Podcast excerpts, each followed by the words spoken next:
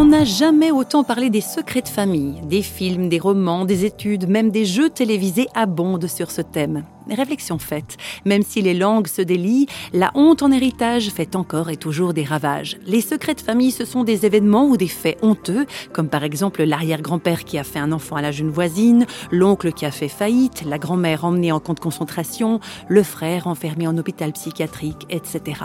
L'événement qui a empoisonné la vie de Claude Menkens, pasteur et psychothérapeute, c'est le suicide de son père. Claude Menkens avait alors 4 ans et sans le réaliser, il a longtemps porté la honte liée à ce décès tragique.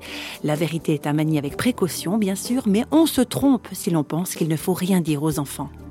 On pense qu'on les protège et on les précipite, en fait, sans le vouloir, avec le désir de les aider dans une absence de vérité, je ne vais pas dire dans un mensonge, qui va leur manquer dans la base même de leur construction.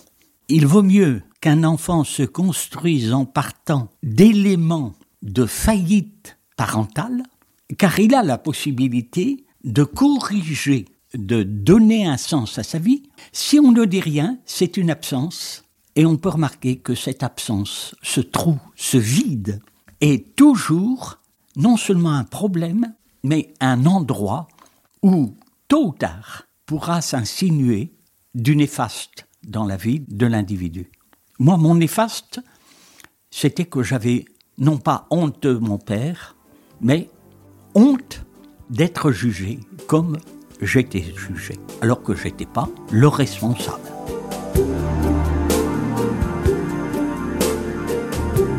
Le poids de cette douleur sera lourd de conséquences pour le pasteur Claude Menkens, y compris dans son rapport avec ses propres enfants. C'est vrai que l'on avait mis sur mes épaules une honte telle que la mort de mon père, malgré toutes les fois où mes enfants m'ont posé la question, mais papa, dis-nous un peu, qui était ton père? Comment il vivait? Non seulement j'étais incapable de leur dire, mais je leur cachais. Mon père est décédé accidentellement. C'était la version que j'avais adoptée. Et il m'a fallu une friction, un moment de tension énorme avec l'une de mes filles, une discussion d'une violence terrible, pour que j'aille dans ma chambre, que je me jette à genoux et que je supplie le Seigneur pour qu'il vienne me dire mais quel est le problème qui est au point de départ? Et là, le Seigneur m'a dit que c'était le fait que pour moi, la mort de mon père était ma honte. Et à partir de ce moment-là, j'ai pu librement, non sans souffrance, mais librement quand même, parler de la mort de mon père.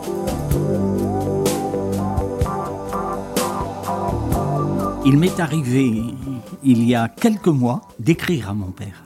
C'était la première fois que je lui écrivais en lui disant mon amour.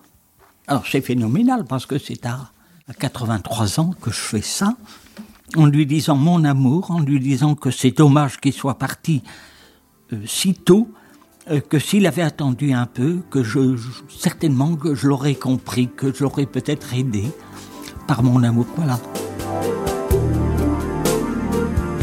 Dieu peut vraiment nous aider à mettre en lumière les secrets de famille. Il y a d'ailleurs une parole biblique qui dit que c'est la vérité qui nous rend libres.